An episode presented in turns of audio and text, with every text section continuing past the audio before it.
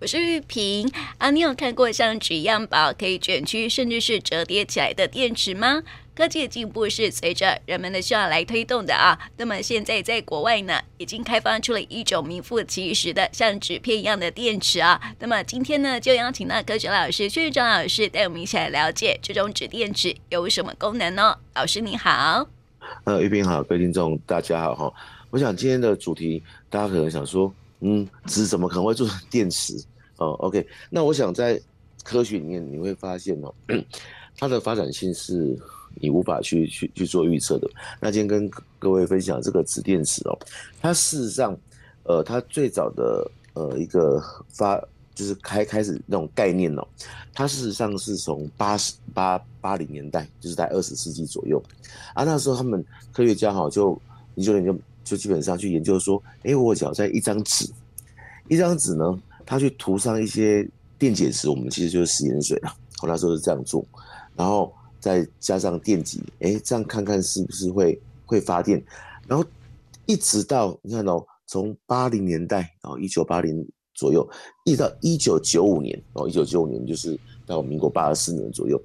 那时候呢，在美国的这个那个伯克莱分校，他的研究人员就开始开发了一种由纸浆所制成的微型电池。那我这边先简单把一些一些基本的概念先跟。各位听众分享哦，基本上我们的纸浆里面含有碳，那碳本身就是一个导电物质，哦，碳本身是一个导电物质，所以我们只要用那个，尤其是呃碳里面假如有形成它的形状叫石墨的话，像我们的铅笔啦，那都是可以进行导电的。那所以当时科学家基本上呢，他把这个纸浆做好之后，再加上一点点的石墨的原料，那石墨刚刚说它是。呃，可以导电嘛，然后在中间再加上我们的电解质。那通常电解质你可能会常听到，就是哦，运动饮料有没有电解质？对，运动饮料有电解质，实际上就是有些离子。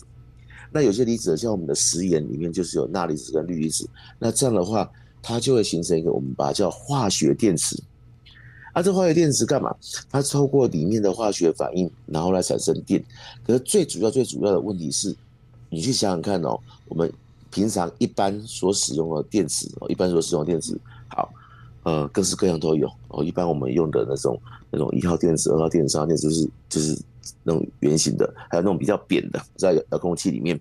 ，OK，或或是在手机里面，或是我们可能会看到在目前的车子里面，我这边不管呃是油电油油车啦，还是电车啦，还是呃摩摩托车那个看得到，问题是电池都会体积比较庞大，这是一个问题。那第二个问题也是大家讨论很久，就是那电池用完之后，这些金属内部的金属，它的回收问题，以及它的如何再去再利用，那只要不能够再利用以后，它衍生出来的的废弃物，会是另外一个环保议题。我想我们在在过去我们常说啊，那个那个那个废废的电那个废弃的电缆线哦，以前哦就就燃烧，燃烧就当然造成空污。那我们就当然政府就应该说全世界的政府就开始去控管这个。那相对的，电池这个东西，它假能如能够做到两件事情：第一个轻薄，好，那轻薄现在很很很几乎是很多人会会去做，所以我们会看到我们很很多的用品会越越做越薄。但是第二个可再回收、可再回收、可再利用，甚至跟环保有关，因此。也就造成这个纸电池会受到越来越多的关注。OK，那另外大家可能会想说啊，纸电池也当引瓦固，嗯，它的寿命能够多少？这也就是目前在很多科学家想要去研究的一个方向啊。所以目前哈，你问我说纸电池有没有在应用？有。那几个比较常见的哈，就是说我们有一些像一些电子书，嗯，好，你讲。因为不要你只要我仔细看的话，有些电子书哦，不是我们的那种平板电脑，它电子书基本上它有，像以前都是黑白的啦，啊，现在有那种彩色的，不过它都是很薄哦，很薄。像我像我在上那个大学生的课的时候，他们会拿那个，他们直接拿那个平板出来，而且说就是所谓电子书。那那电子书呢，基本上他们的那一天那个好那个电池的续航力是很高的，它不像我们的手机。哦，你可能都一天一整天在使用底下，你可能晚上就会需要充电，它可以长达两三天以上。哦，两三天以上，而且是很薄的，这是一个。那第二个呢，就是我们所谓的医疗设备。那这医疗设备，很多朋友会想说啊，会不会是医院才要用到？对，医院有。但是另外一种就是，比如说我举个很简单的，我们现在可能往往会戴那种，有人会戴个手表，手表就可以测你的心跳，测我们的心跳，测我们走路走多远，还可以跑步跑跑几步。那这些我们都是把它叫做穿戴穿戴装置。那这个部分，它的电池基本上能够越长时间运行越好。那所以这个纸电池就一直被锁住，说，哎，我们可以把它放到这些穿戴式的装置里面，这样它可以时间很久。尤其是年纪比较长的长辈，他不见得会 会有那个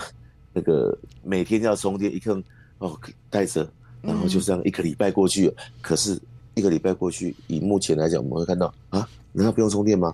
对，纸电池就会扮演这样的角色。但是我们，我跟大家分享就是，那个纸电池哦，它不是改纸给我做完呀，它基本上可以去做堆叠。那这个堆叠，你去想，再怎么堆叠，基本上它的厚度，只要在在一个设在设计范围内，它再怎么样都会比我们现在的传统看到电池来的薄很多，来的薄很多。好，所以。你们可以想说，那个纸可能不是我们平常用的那种一般的白纸，你把它想成是我们用的那种写毛笔，有没有？然后用那种宣纸，或者是更更有那么薄吗？有，或是我们那个糯米纸，不，那个糯米纸，大家在那个吃那个糖果呢，有时候包一层糯米纸，嗯，那样的薄。哦，那很薄，不是？对，嗯，所以你去想，假如。基本上应该说，目前的方向就是要做到这么薄的时候，那这样多多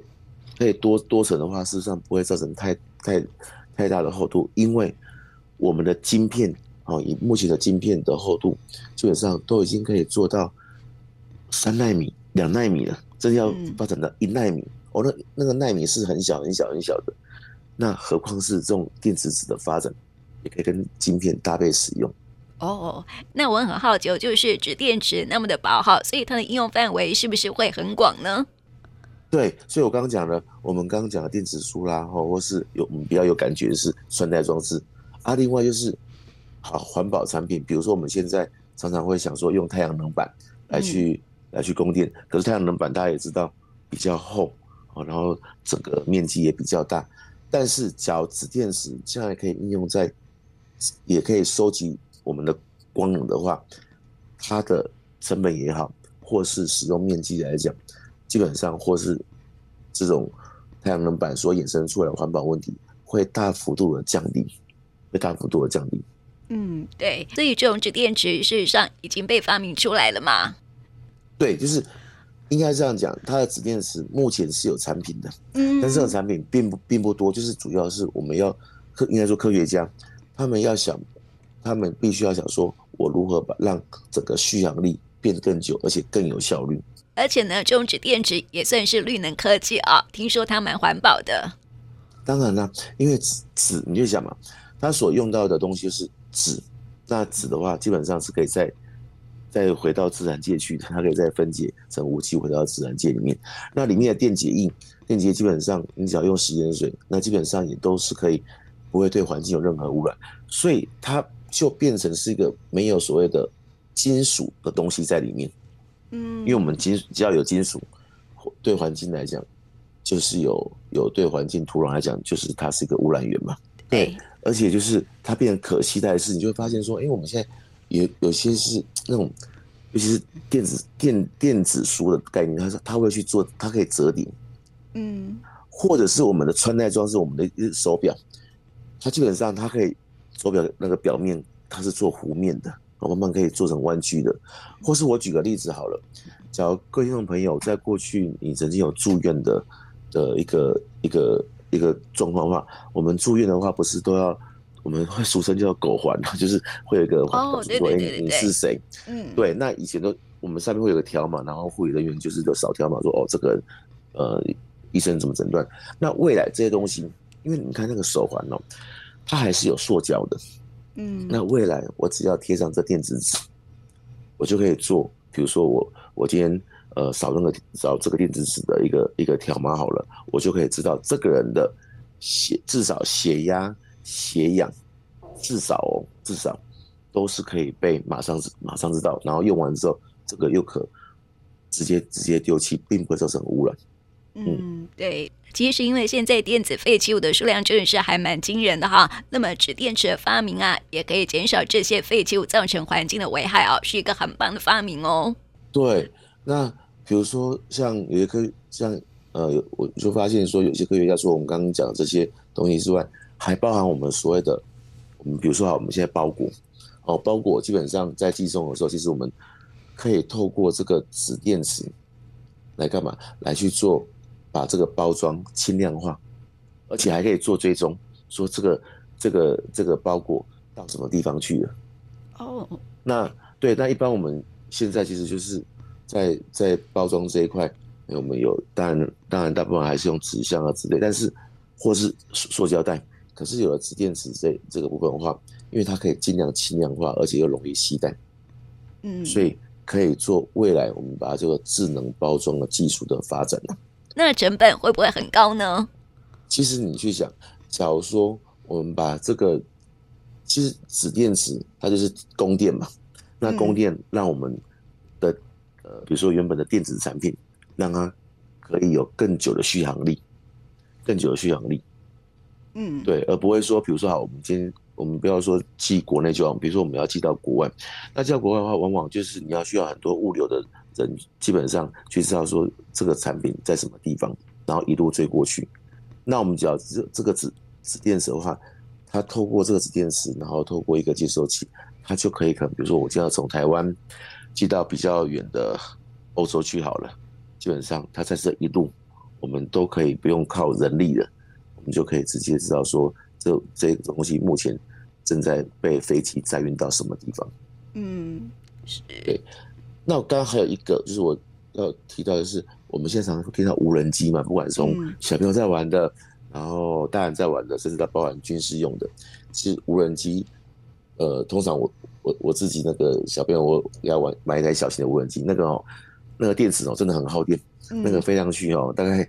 我这我有算过，大概不到三十分钟啊，就是不太行的，真的。啊啊，当然因为那个比较小台，它有的比较大台的，它的它的电池量比较多。但是相对的，就像我刚刚讲的，你的电池蓄电力越大的时候，你里面用的电极板就会越多。那纸电池它基本上会开始发展到，当然是以这个无人机上面不只是娱乐，还包含军事上的用途，它就可以让这续航力有更更长的飞行时间。那纸电池有没有可能会取代市售电池呢？这是有可能的方向，因为。目前我们的电池最大的问题就是污染问题。比如说，我再举回来一个我们很生活上的例子，那个电池放在遥控器里面，比如说冷气遥控器，啊，我们冬天不会吹冷气嘛，然后又忘了忘了拿出来，我到夏天要吹，我操嘛，那个电池液体，因为它里面有化学物质嘛，它在进行化学反应，所以就就会漏出来，哇，整个遥控器就就不能使用了。嗯，对。然后或者是电池的丢弃，其实我们现在发现，虽然超商啦，各各个。也都有电池回收点，可是那种电池的回收基本上还是有一些漏洞存在。嗯，对。啊，包括我们现在越来越多，你看，在我们的街道上面，电动车不管机车、摩托车越来越普遍。嗯，那这个电池这个问题，它的确可以目前就使用再回收啦、可充式。可是我想，我们回到手机上面来就好了。其实手机的电池也是可以可以来来回充电的，可是它总是有。效能降低，就是不会不开使用的状况嘛？嗯，对对，所以就会希望说，这个是电池，它一方面环保，呃，这个部分能够的确比现在电池好很多。第二个，它的成本是会大幅度的降低。嗯，那这样我们就可以达到说，我们当时候把，比如说我们的交通工具把油车改成电车，我们希望走环保。那假如可以把电车里面的电池变成纸电池的话。这个环保的概念，但是呢，纸电池现在被发明出来了嘛？但是为什么还没有量产呢？这个没有量产，应该是它他们的转换效率，或是它期待的续航时间。因为一样啊，我们的电池，我们是比如说好了，以目前的这个这个铅蓄电池，或是我们的这种电动车电池，它们里面的电极板是够多，而且它是可以承呃承载比较长时间的。那酯电池呢？我们就是科学家希望说，好，我就能够把时间超越目前所有的电池的使用时间。嗯，那使用时间基本上，因为就像我刚我们刚刚讲的，为什么要做薄？因为它不可能只有一片，它必须要堆叠。啊，一旦堆叠的时候，就要考虑到如何堆叠。我举个例子好了，过去我们堆叠怎么讲说，啊，就把它堆起来，变成厚厚的一个，就是没有。他们现在，比如说我举个例子，他们因为我们现在。像那个那个，比如说那个呃电子书哈，那个那个平板好了，嗯，它可以分好几层，就像我们的那个 LED 板，它也是好好几层，它可以一层加一片电子纸，嗯，对，那这样的话就相对可以使它的堆叠量可以无形中是增加的。哦，嗯，对，他目前是希望能够利用到这个地方，对，所以。所以难怪你看哦，他从真正在做，从一九九五年才开始，一九九五年算还距离现在呃蛮久了呢，是八十四年，就有时候一个研究都要五五六十年甚至上百年，他才可能有个成熟的产品出来。嗯，对，所以现在很多的绿能科系，他们往往会针对这个紫电池不断的去进行研究。对，就包括我刚刚讲的，其实从最基本的。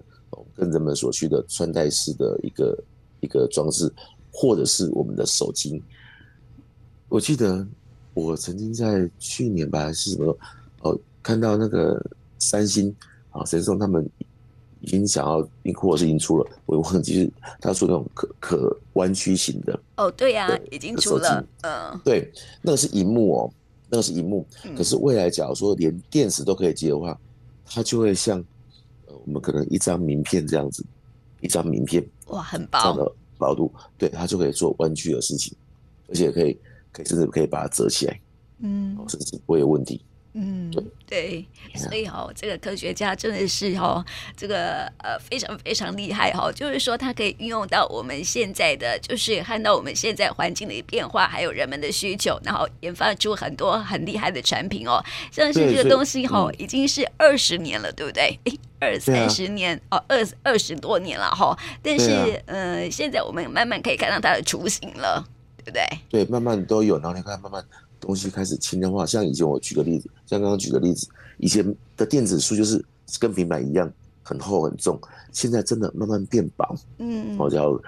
各位这个朋友，你们有去去去一些呃卖场看的，或许有时候会看得到，它就真的越做越薄，而且真的很轻。嗯，没错，对，对，类似这样。那最好就是用我们的穿戴装置，它能够越薄越好。嗯，然后续航力能够增加。我觉得啊，最基本就是。不用一天到晚想说，我我那个我的手机会不会很快没电，然后还要把它备个行动电源。对对对，现在行动对没错，现在行动电源都可以不用充呃不用插电了，对不对？不用电线了，啊、所以这个科技的进步真的是令人家觉得哇，好好神速哈！就是觉得说这几年来哈，好像是看到很多很多的科技产品的问世了哈，所以相信这个纸电池的运用啊啊，未来可能很快就会实现了。对，所以就想说介绍给大家，也分享给他。我觉得科学的东西是，它是你无法去用一个说，就可能只有到这个部分，它会不断的被突破中。嗯，这么然后你会看到很很很多很神奇的事情，但是总是拉回来，就是它就是为了解决人们生活上的问题去。产生的没错，科技始终来自于人性嘛，哈，所以呢，我们也要特别去认识一下科学，哈，才可以让自己越越进步，不会被时代淘汰，哈，这是很重要的，哈、嗯。那今天呢，也谢谢薛宇哲老师来到我们节目当中，谢谢你。不会不会，好，大家再见，拜拜。